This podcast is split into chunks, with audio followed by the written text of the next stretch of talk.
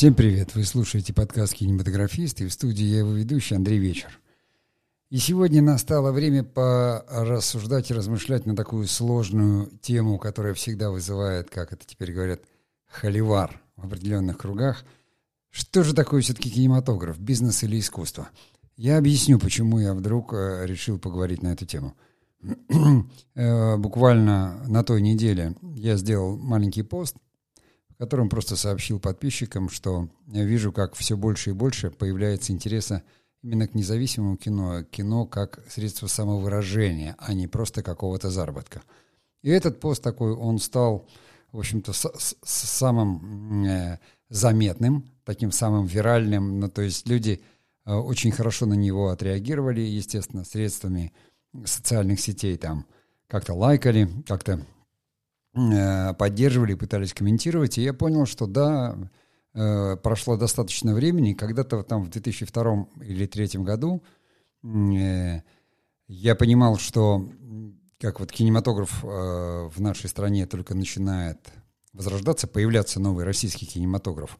И тогда тоже такая была веха, когда вот все молодые тогда кинематографисты, в общем-то, как бы начинали и вели себя как больше независимые, потому что у нас проката не было как такового, и в него приходило американское кино и то, что могло позволить себе там государственную поддержку, а снимать кино все равно снимали люди, и поэтому э, независимое кино, вот буквально там, наверное, года до 12 до 13 оно у нас было и вырывалось в прокат.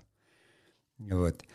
А э, потом оно как бы оно осталось, но стало таким, наверное, фестивалем. Оно было всегда. Но, в общем, суть в том, что я всегда занимался, ну, называл свою деятельность фильммейкинг или независимый кинематографист.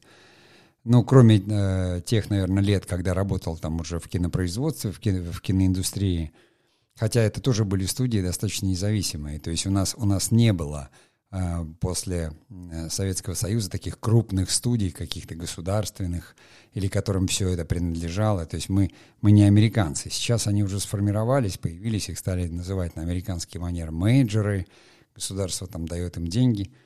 Но мы сегодня не об этом. Я просто о том, что мне все говорили, никогда у нас ни фильммейкинг, ни независимый кинематограф не пойдет, никогда это никто, это очень дорогое дело, сложное дело – трудное дело, никто не будет этим заниматься. И вот вместе с приходом цифры и появлением техники невероятной съемочной возможностей появилось огромное количество людей, которые занимаются этим только потому, что им это нравится. Ну, то есть по велению сердца. Всегда были люди, которые этим занимались, потому что им это нравилось. Их называли кинолюбители. Хом-видео снимали люди, да, 8 миллиметров э, снимали.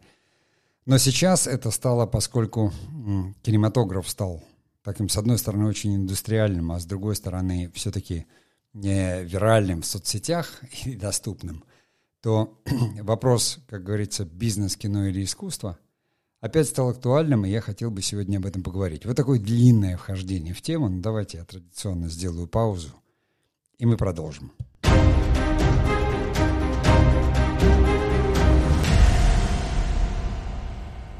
Ну, чтобы нам было от чего отталкиваться, мы начнем с простых понятий, да, что такое бизнес, что такое искусство. Бизнес, грубо говоря, так очень грубо, упрощенно говоря, это такая практическая деятельность по получению прибыли, да, направленная на получение прибыли.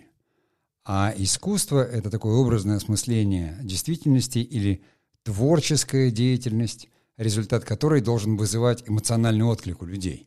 Еще что важно сказать для творчества, что в любом случае – в творчестве важно не только видение автора, но именно отклик у других людей, то есть там у зрителей, у читателей, э, потому что если он не находит социальный отклик, то это не признается предметом искусства. Но и в бизнесе, надо же сказать, тоже в предпринимательстве, во всяком случае, если ваша деятельность не находит, э, за счет чего прибыль тогда будет, если люди это не покупают, просто говоря – то есть и там, и там отклик должен быть. Но в одном случае это творческая деятельность, результат которой должен вызывать эмоции, а в другом случае это деятельность, за которую создатель да, получает прибыль, деньги. И есть еще второй аспект у бизнеса. Это э, если эта деятельность идет дальше, то уже без участия самого бизнесмена она все равно продолжает приносить прибыль. Ну, в кино это выражается очень просто, то есть права на кино, которые формулируются там, вернее, э, аккумулируются у продюсера, они фильм просматривают, да, кто-то покупает права на показ, и эти вот там маленькие ручейки, они возвращаются к продюсеру, хотя фильм уже давно сделан, и э, там режиссер о нем давно забыл, то есть как творческий человек. То есть, в принципе, один показ, ну, большой охват нужен, но стал фильм предметом искусства или нет, это понятно с нескольких показов. Если он вызывает эмоциональный отклик у зрителей, э, именно э, в нравственном смысле, в нравственном, в эстетическом смысле. Понятно, что отклик может там эмоциональный быть и негативный. Это да, но это все равно отклик. Во многом как раз в бизнесе так и поступают, когда можно получить э, любую реакцию, но в принципе на этом заработать. Но здесь надо сказать, что чем дольше и больше эмоциональный отклик может э, получаться от фильма, тем больше может быть и выгода по получению прибыли. То есть это вот, как ни странно, такое единство и борьба противоположностей, то есть бесконечный конфликт режиссера, создателя фильма и, допустим, продюсера, который хочет на фильме заработать или делает из него какой-то продукт. Они здесь вот в одной связке, поэтому 120 лет эти профессии рядом, и они держатся – ну, потому что продюсер понимает, что если фильм не будет вызывать эмоциональный отклик, его не будут смотреть, а следовательно за него не будут платить. То есть твои права ничего не будут стоить. И э, здесь э, такая взаимосвязь, но с одной стороны э, для режиссера самым важным является все равно какое-то высказывание, какое-то осмысление действительности, э, какая-то попытка действительно получить именно эмоциональный отклик. А для продюсера это все упирается именно а, в итоговый какой-то результат в виде прибыли или денег, там, заработка. Это вызывает наибольшее количество споров, ну, как всегда это бывает в искусстве, и отсюда появились такие досужие рассуждения, что там продюсеры, они алчные, такие. Ну, у них работа такая, понимаете, это вроде как волка обвинять в том, что он питается там э, другими животными. Э, они просто выбрали этот вид деятельности, для них вот важно как раз, э, чтобы это приносило прибыль. Но так или иначе, когда все начиналось в самом начале, это же э, сразу же надо сказать, что, к примеру, у нас были энтузиасты, да, и предприниматели. Вот кинематограф, там, 1896 год. То есть там те же самые братья Люмьера, они вообще фабриканты были. Фабриканты, они там эту пленку делали – принципе, и фильм-то их выход э, рабочих с фабрики «Люмьер» был снят. То есть они были скорее изобретатели, которые там изобрели новый вид какой-то, да, фиксацию там на пленку движущихся изображений. Параллельно с ними Жорж Мельес, который был, собственно, иллюзионист и фокусник, он стал делать уже, то есть использовать монтажные возможности кино и снимать свои фильмы, у которых чисто был развлекательный такой иллюзионерский эффект – Поэтому, если у братьев Люмьер их главная задача была продавать эти киноаппараты, им возможность нужна была, они показывали, вот смотрите, на этом можно заработать. Тут никто же из них художником не становился. Но за 10 лет, там, с 1890 грубо, хотя 96 считается, да, э, как бы основание кинематографа, день рождения кинематографа, да, по 1900 в мире было снято 308, 3800 фильмов. Они одноминутные, одни двухминутные, но, понимаете, 3800. Это огромное количество. То есть люди стали пробовать, да, у люмьеров стали покупать э, вот эти их аппараты, которые, э, напомню, что они, они могли и экспонировать пленку, то есть они на них снимали, и потом в них же, как говорится, с них еще и показывали. То есть там переставлялась линза как-то или лампа, и с них же можно было показывать. Он был уникальный, такой же уникальный, как, допустим, смартфон, на который вы можете снимать, и на нем еще можете смотреть. Поэтому, естественно, появилось огромное количество людей, которые одни, как энтузиасты, подхватив все новое, смотрели на возможности этого нового, именно художественные какие-то возможности. И начали снимать какие-то события, хроники, прибытие царского поезда или там, не знаю, там, э, открытие каких-то нефтяных приисков, э, там проход царского, э, царской семьи, то есть хронику искать. А другие начали совершенно точно искать возможности, как на этом можно заработать. И да, также быстро поняли, что фиксация хроники за это тоже могут платить. То есть вы никогда не, не попадете в голову к человеку и не поймете, а с какой он целью вообще это все делает. С корыстной или с бескорыстной? Ради получения прибыли или э, там ради самовыражения какого-то? То есть энтузиасты были всегда, энтузиасты всегда, и сейчас они есть энтузиасты, это там все новые последователи, такие же, вот сейчас новое поколение, там все, оно следит за этими смартфонами, за чем-то новым, и, и это всегда молодежь, она всегда, то есть молодое поколение, оно подхватывает то, что новое, несет новое, им кажется, но потом они вместе с этим устаревают, приходит другая уже молодежь, которая подхватывает свое новое. В кино меняются технологические базы, а сам кинематограф – фактически остается э, таким, каким он был и 50 лет назад.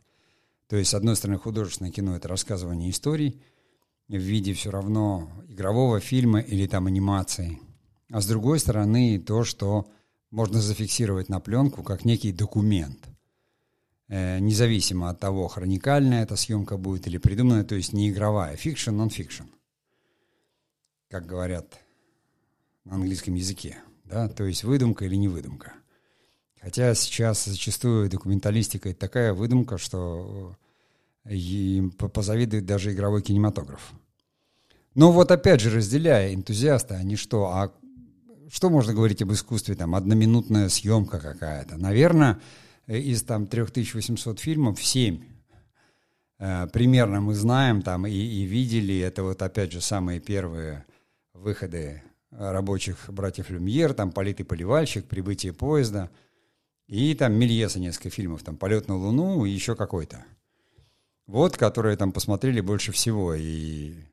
А было еще очень много фильмов, которые, ну, просто на пленку что-то запечатлели. Но это же все равно технически были фильмы.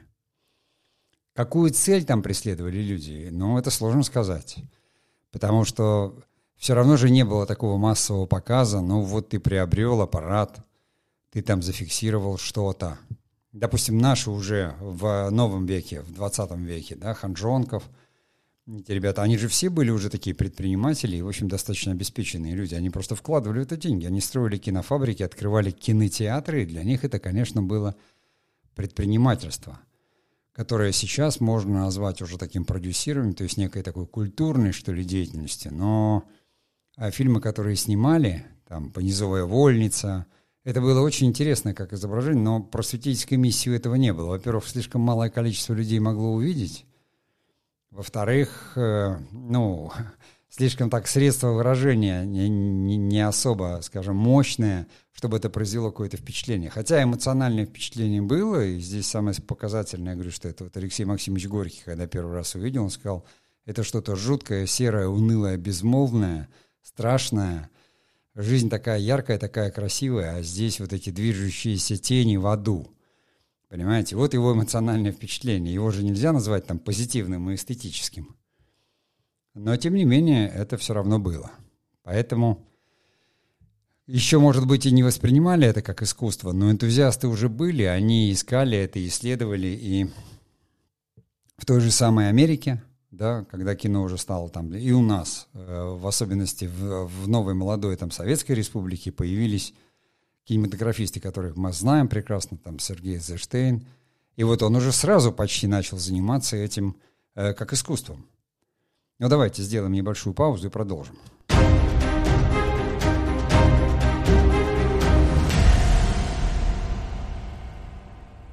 На самом деле я не стал бы разделять на капитализм и социализм, потому что и там, и там все равно э, были попытки, так или иначе. Просто в СССР на кино, как говорится, контроль установило за ним государство, потому что ни у кого не было таких мощностей. Ну, те фабрики, которые были построены, они были национализированы. И на базе их, э, более того, советская власть, она видела в кинематографе рупор, да, из, всех искусств для нас важнейшим является кино. И благодаря этому рупору там, продвигала свои идеи. А, более того, фильм «Стачка» Эйзенштейна или фильм «Октябрь», вы понимаете, что ну, они идеологически вот были, они попадали в это. И там э, какая-то новизна, которая там проходила, или съемки, конечно, это там придумывал все гений Эйзенштейна. Как это сделать, как это снять технически. Конечно, это производило эмоциональное впечатление. И никто не ставил тогда себе целью, у нас, во всяком случае, на этом заработать денег. но совершенно в иных условиях там работали, не знаю, Гриффит или Штрокгейм в Америке, где тоже там одна нетерпимость чего стоит, которая провалилась в кинотеатрах, там она 6 часов шла, там до 4, по-моему, сократили, и, в общем-то, э, на, на этом, как говорится, закончилась карьера э, там режиссера, который на этом настаивал. Потому что люди не знали, они не знали, что там полтора часа зритель больше не выдержит. Они пробовали, они экспериментировали, им казалось, что, ну, если мне нравится, то нравится всем. Хотелось рассказывать истории, тем паче, что э, у, как раз в этом, в этом фильме там нетерпимости там четыре эпохи, совершенно разные истории, они все очень такие нравоучительные или поучительные. Фильм с треском провалился, потому что был очень длинный, слишком... Его до сих пор изучают киноведы, и во, во, во всех киношколах его проходят, потому что он настолько масштабный был. И, опять же, технические какие-то новшества. Вот технические новшества, монтаж. Это к искусству имеет отношение или к зарабатыванию денег, да? Сейчас, как говорят, давайте монтируйте по -по почаще, побыстрее, чтобы не скучал зритель, не уходил. Но это же средство для художника, для режиссера, там, это средство выражения. И это э, возможность рассказа истории. Это ничем не отличается от музыки, а, ноты. Да, одна шестнадцатая, одна там четвертушка, не знаю, половинка, целая нота. Это что? Не, ну, понятно, что это средство передачи да, музыки. Потому что там, э, человек, который играет, или композитор, э, который пишет, он закладывает какую-то музыку, в, в эмоцию в музыку. И его задача произвести впечатление на слушателя, эмоциональное. Хотя мы понимаем прекрасно, что музыка тоже, она стала уже такой и попсовой, и там цель написать шлягер, за который также самое за права там заработать деньги. Но тем не менее, там композиторы, он хотя бы должен написать, и это должна там петь вся страна, чтобы он хоть что-то заработал.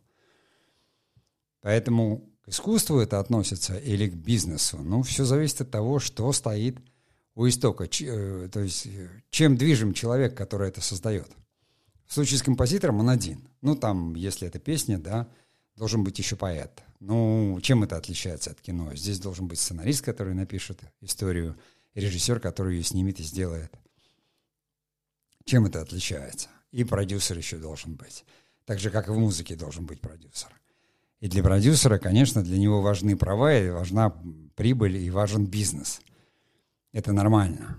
А для режиссера или там для поэта, и, или для э, э, композитора для него как раз э, важно, чтобы песня стала шлягером, или там музыка была хорошая, ее слушали, ее там напевали, если это популярная музыка, или классическая, значит, что-то выразить, найти что-то новое, что-то свое сказать. В любом случае, э, до какого-то момента Хотя в Америке на этом сразу стали зарабатывать деньги, ну, потому что такая страна. Чаплин там приехал, и вот начал он там делать свое кино, и сразу сказал, я буду сам. Он себе и музыку писал, он продюсер был, он исполнял все там главные роли свои, да, и был сам режиссером своих фильмов, то есть проди... э, сам их придумывал, сам снимал. Но кто-то же ему помогал их прокатывать, они же на весь мир там уходили фильмы. Кто-то же все равно занимался этим как бизнесом, потому что иначе не было бы денег, чтобы продолжать эту деятельность. То есть, конечно, сначала кино начиналось как предпринимательская деятельность, потому что то, о чем мы говорим, там искусство, оно пришло, наверное, позже гораздо. И если в СССР это вообще не рассматривалось, потому что это деятельность, которую регулировало государство, контролировало, мы в прошлых подкастах говорили и про цензуру, и про пропаганду, но тем не менее, то же самое Эйзенштейн. Вот понимаете, там «Бежен лук» он снял, это произвело плохое эмоциональное впечатление на коллег. Они потребовали смыть, посчитав как бы этот фильм э, не очень хорошим, так сказать, э, с вражескими идеями, так сказать, с неправильными идеями. То есть они понимали, что у кино такая вот мощь, как тот же самый фильм Александр Невский, да, который наоборот произвел там патриотическое впечатление сильное, но там Броненосец Потемкин, его же во всем мире приняли и знали, и понимали, хотя он вроде как про вполне себе революционную историю. про историю бунта на броненосце там, в 1905 году, с которой началась революция 1905 года в России. То есть, ну а до этого фильм «Стачка», который, если там смотреть, э, то «Стачка», в общем-то, является просто сюжетом. Но Эйзенштейн там, в общем-то, очень много каких-то художественных приемов, которые имеют отношение только к искусству, заимствованному, может быть, из других видов, потому что кинематограф становился новым видом, он становился искусством в результате. То есть одни делали это как искусство, и у них главным была эмоция, а другие э, видели в этом э, те самые возможности, которые помогали им заняться предпринимательством. Поэтому, невзирая на то, что в СССР бизнеса не было – а в Америке он был. Я как бы считаю, что та, там, ну, где-то вот, наверное, до середины 20 века это шло все достаточно рядом, потому что зрители воспринимали кинематограф как некий новый вид и ходили на него именно потому, что он давал эмоцию, он был совершенно новый. Вот и все. И одни создатели получали удовольствие от этого, от того, что они получили новый способ рассказывать истории и заняли какое-то новое там пространство. А другие считали как раз деньги и говорили, это вообще удивительно, потому что дает возможность из ничего сделать что-то. То есть, да, такие зародыши экономики впечатлений. Пришли люди, посмотрели зрелище, еще за это заплатили. Поэтому там тоже этих противоречий не было, наоборот, была такая абсолютная взаимозависимость. Ну давайте я сделаю паузу, и мы продолжим.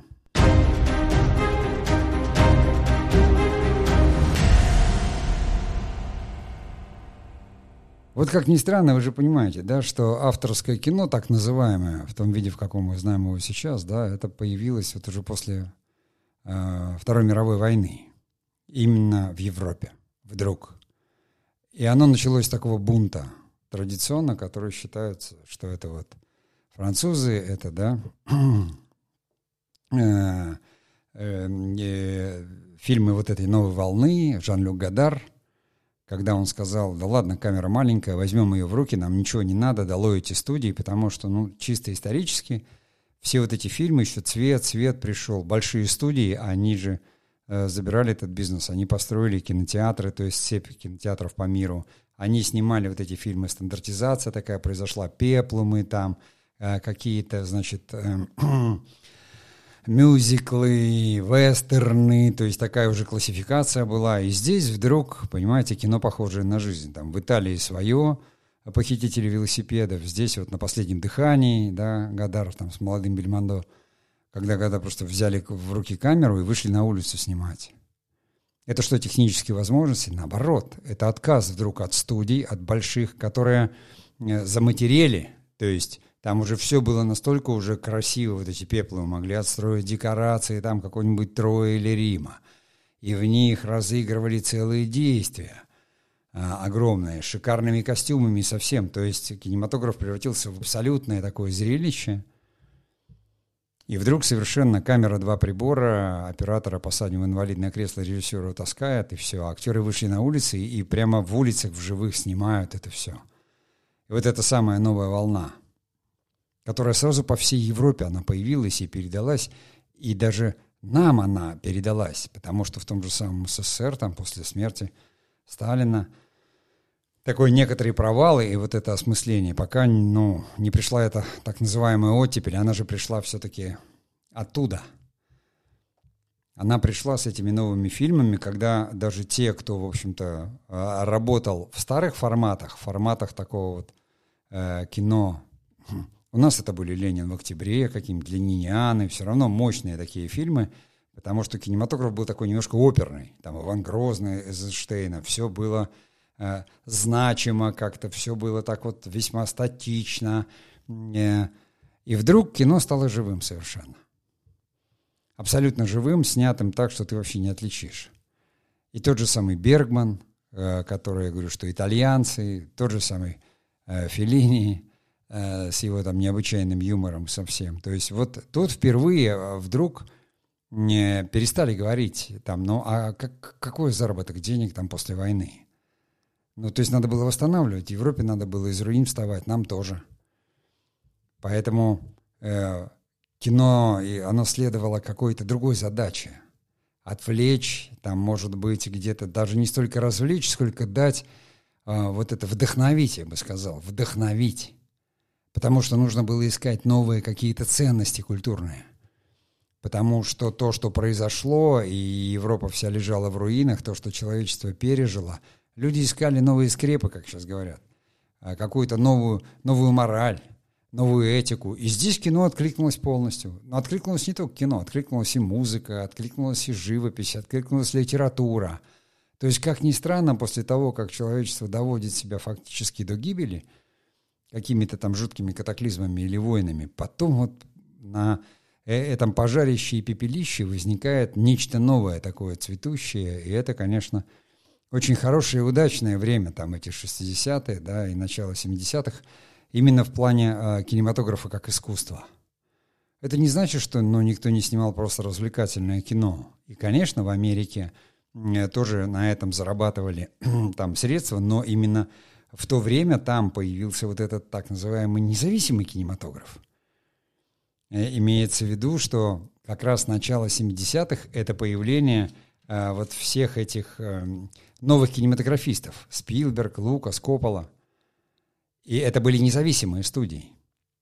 То есть получается, что американские студии, которые зарабатывали э, на этом деньги, они опять забронзовели в который раз и превратились, то есть они гигантские уже были студии с гигантскими там сетями, но вдруг появились независимые кинематографисты, а значит были и кинотеатры, в которые можно было попасть, не сетевые. То есть кинематограф уже так или иначе стал, ну и средства уже появились я даже не говорю о кинопередвижках, которые там были у нас. Я не знаю, были ли в Америке, но там были кинотеатры там автомобильные. То есть это же понятно, что такое предпринимательство. Ну, человек берет в аренду огромную площадку, ставит там, не знаю, будку с попкорном и хот-догами, натягивает полотнище и просто крутит кино. Ну, естественно, э, платит там права какие-то, Наверняка это какой-то такой, ну, не, не, не менеджерский бизнес, а такой, скорее, больше, больше похоже на какой-то франчайзинг. И поэтому это все, а что крутить, он уже там будет решать сам. Раз появились площадки для независимого кино, то появилось и независимое кино. И сказать, что там Спилберг, он... А как вы определите, вот, ну, Спилберг это, это бизнес или это искусство? Часть фильмов у него абсолютно имеет отношение к искусству, но как бы он их сделал, если бы он сразу не мыслил как бизнесмен, то есть он не понимал, эм, что нужно делать, да, чтобы это понравилось зрителям, как это нужно э, раскручивать. Да, сейчас фактически все они там, и Лукас, и Спилберг, они продали свои студии уже крупным корпорациям, потому что глобализация, она поглотила все. Они остаются, в общем-то, режиссерами, которые снимают, но тот же самый Коппола, он давным-давно уже ушел и снимает недорогое авторское кино, как говорится, для себя. Потому что ну, ему интересно это. Они все равно остаются теми же самыми как бы энтузиастами или людьми искусства, для которых кинематограф и возможность как бы высказывания какого-то, да, осмысления действительности а, остается а, важнее – Потому что тот же самый Коппола, он там вкладывал какие-то, да, он, наверное, был человек не бедный, но все равно он вложил какие-то невероятные деньги, там занял в тот же самый а, апокалипсис сегодня, потому что никакие студии на это деньги не давали, точно так же, как у Лукаса с его «Звездными войнами». «Звездные войны» — это искусство. Это уже совершенно иной как бы вид, но сколько оттуда всего идет, и, в общем-то, это э, все, можно сказать, что это древнегреческая мифология — потому что Лукас все равно там вдохновлялся работами Кэмпбелла, который, собственно, психолог. Просто подал их в таком виде, потому что, а как вот сказать, это сказки народные, это искусство или нет? Конечно, да. Это просто народное творчество, но все равно оно же производит эмоциональное впечатление, более того, в них заложены смыслы, которые так или иначе э, передаются из поколения в поколение посредством вот этих вещей.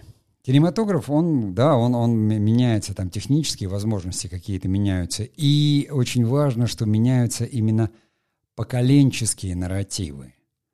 Именно нарративы, потому что каждое новое поколение приносит какой-то свой нарратив.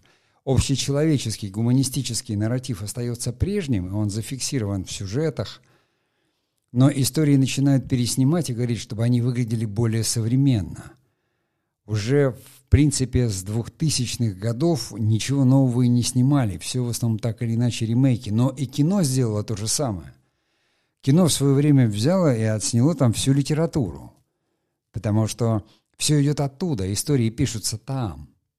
А теперь кинематограф переснимает сам себя в новом каком-то поколении, потому что новых идей глобальных не появляется. То есть общечеловеческие гуманистические идеи остаются прежними, они как были заложены там в самых главных скрепах, да, то есть во всех этих духовных писаниях, так и остались. Видоизменялись только посредством того, что э, исторически, как говорится, менялось и привносилось. Там были какие-нибудь темные века, потом наступали эпохи Возрождения, э, потом опять приходил какой-то там э, классицизм, и, и, и что-то такое стандартизировалось, потом опять были революции, то есть, ну, лихорадит человечество в целом, и, естественно, искусство на все это откликается. И кинематограф, как, который один из видов, и уже такой современный, тоже, он же контейнер для смыслов, поэтому тоже откликается на это. Понимаете, здесь как бы вот, ну, какие-то вещи, может быть, звучат там странно или непонятно, но на самом деле э, э, это условное деление. Оно условное, и здесь я говорю, что если вы занимаетесь кинематографом, чтобы зарабатывать на жизнь, или там получать прибыль, если вы продюсер какой-то, хотя сейчас уже таких одиночных продюсеров нет, все в основном большие компании, то, конечно, для вас кинематограф — это бизнес — если вы занимаетесь им, как говорится, для души, для самовыражения, для познания мира, то для вас это всегда искусство. И так и профессии выбираются э, в кинематографе. Тот, кто начинает там писать или снимать как сценарист или режиссер, он естественным образом, в общем-то, для него важнее всего самовыражение какое-то. Для него важнее нарративы, высказаться, то, что в нем колокочет – а человек, который, в общем-то, просто видит в этом такую приятную деятельность, в том смысле, что ну, ты снял фильм, потом 10 лет он тебе деньги несет. Это очень здорово. И по бизнесу, в общем-то, неплохо отвечает. А что там, мало ли, да, поэтому и говорят, ну, народ же смотрит. Что вы там со своим самовыражением? Делайте то, что люди смотрят. Именно поэтому происходит выхолащивание. То есть все больше и больше становится фильмов клишированных, похожих там на сами себя. Люди теряют интерес, пока не придет что-то новенькое. А новенькое всегда приносит кто-то новенький. Ну ладно, давайте сделаем паузу и будем заканчивать.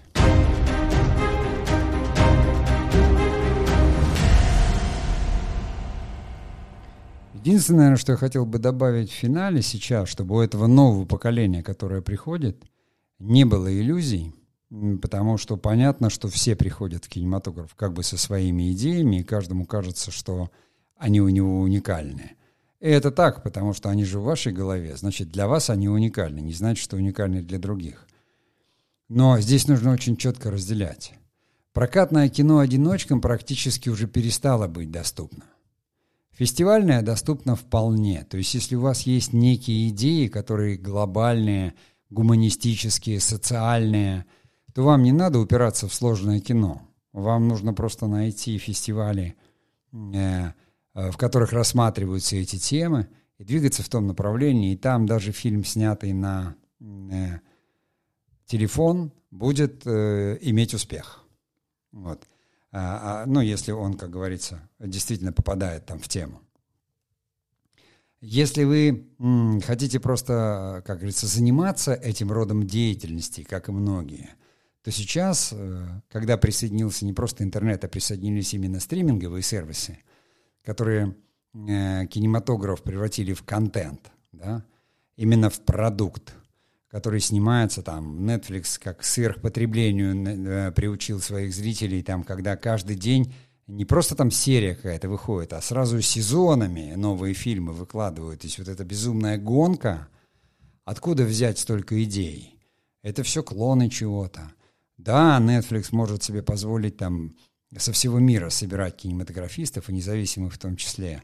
И более того, э, находит средства, потому что средства приходят от инвесторов, э, чтобы заполнить все этим контентом и собой, но потому что рынок дикий, его захватывают, то есть интернет-рынок еще не поделен и не захвачен.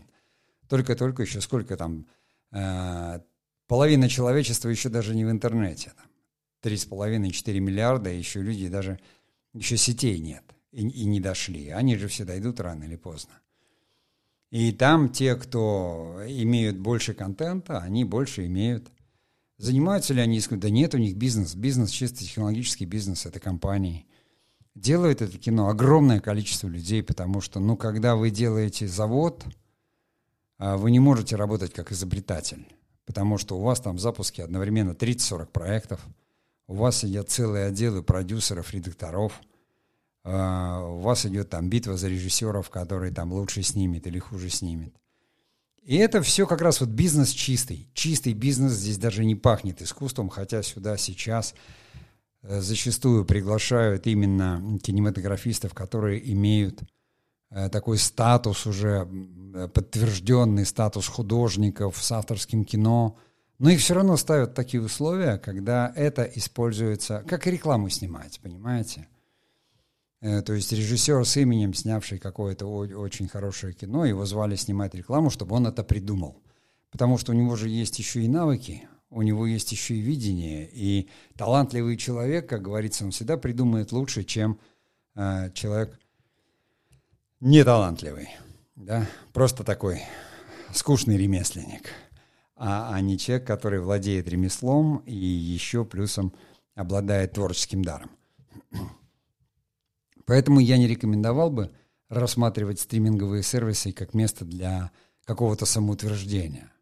В первую очередь хотелось бы вот именно обратиться к тем, кто думает, что если они такие пишут сценарии сериалов, то это вот как раз то, что надо для стриминговых сервисов. Нет, там никто не рассматривает даже готовые э, какие-то полностью сценарии сериалов.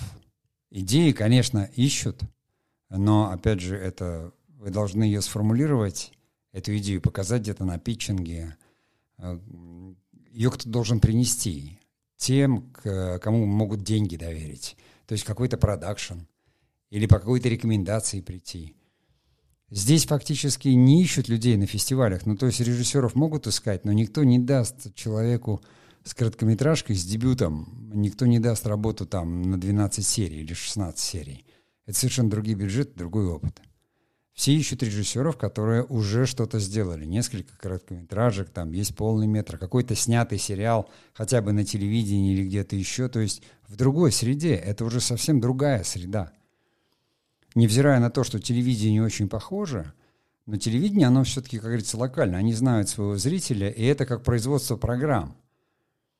На телевидении там действительно могут взять уже готовый сценарий, если вы его написали, и э, от, отснять его и показать или не показать, сказать, ну, не получилось и не будем. А стриминговые сервисы, они все-таки уже даже больше, чем кинотеатры. Они, во-первых, все интегрированы в какие-то еще пространства, в экосистемы так называемые. Э, задача экосистемы — удержать клиента или потребителя внутри экосистемы, чтобы он не вышел. И поскольку кино любят все и смотрят все, то это всего лишь навсего одна из таких услуг и возможностей удержать человека, более того, если он готов за это платить. Поэтому, конечно, эмоциональное воздействие какое-то обязательно должно быть, но здесь оно как раз не какое-то эстетическое, а вот именно удержать внимание. Заинтересовать, удержать внимание.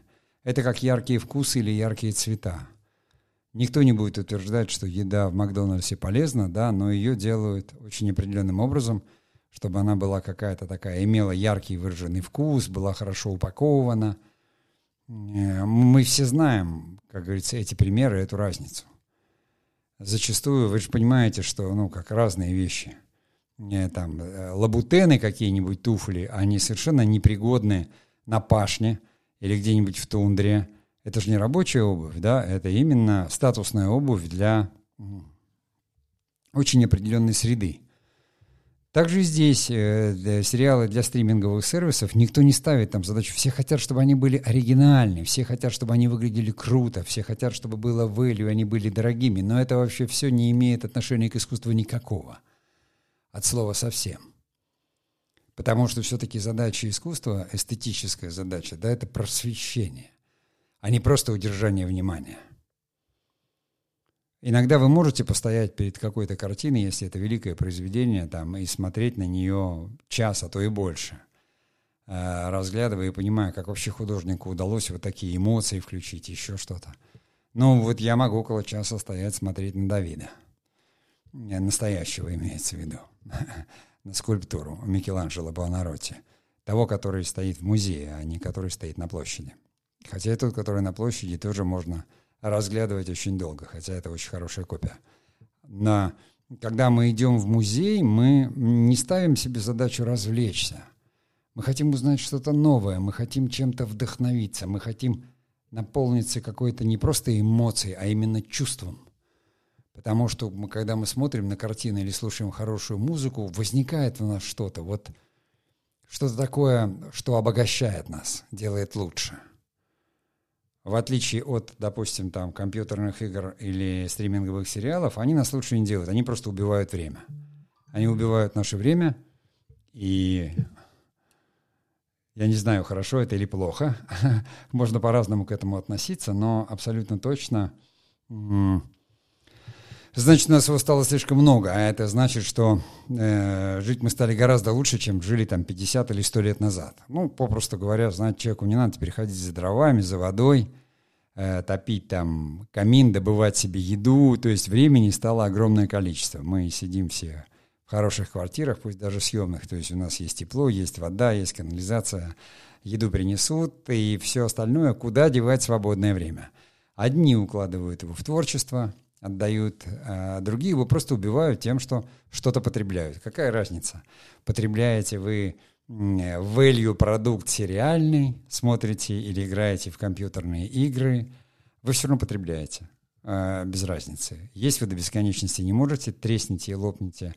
А здесь э, там, с небольшим перерывом на сон, потому что если не прерываться на сон, там вот люди умирают за компьютерными играми, бывает просто от истощения нервного и чисто физического.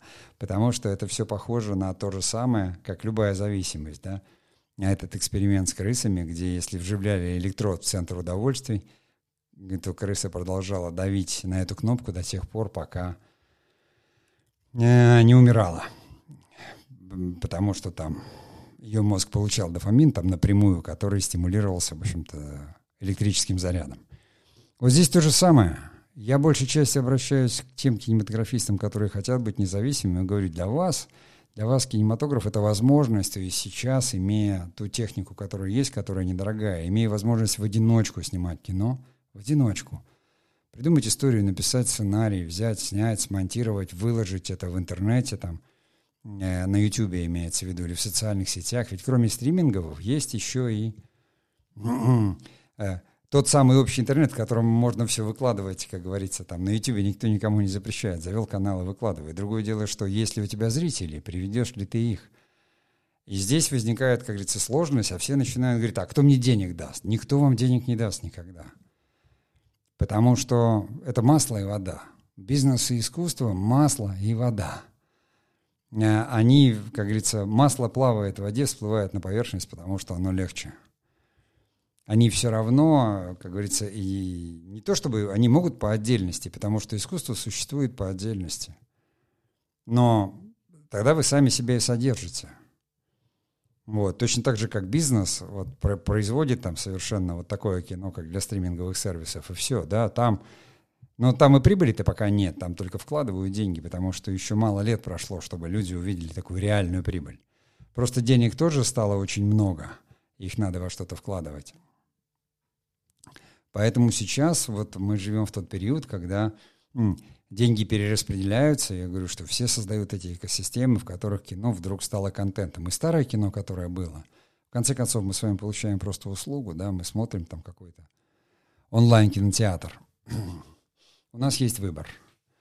Но все будет, опять же, зависеть от того, что мы с вами выбираем и что мы хотим. Если хочется просто убить время, это одна история. И тогда вы должны точно помнить, что значит вы пополнили чей-то кошелек просто потому, что не знали, чем вам заняться. А с другой стороны, если вы что-то ищете или смотрите, то тогда это бесценный дар, бесценная возможность, потому что с вами поделились другие художники, которые были до вас своими какими-то мыслями, идеями и взглядами, чтобы вы, в свою очередь, сделали то же самое. Поэтому на сегодня я прощаюсь и творческих успехов вам.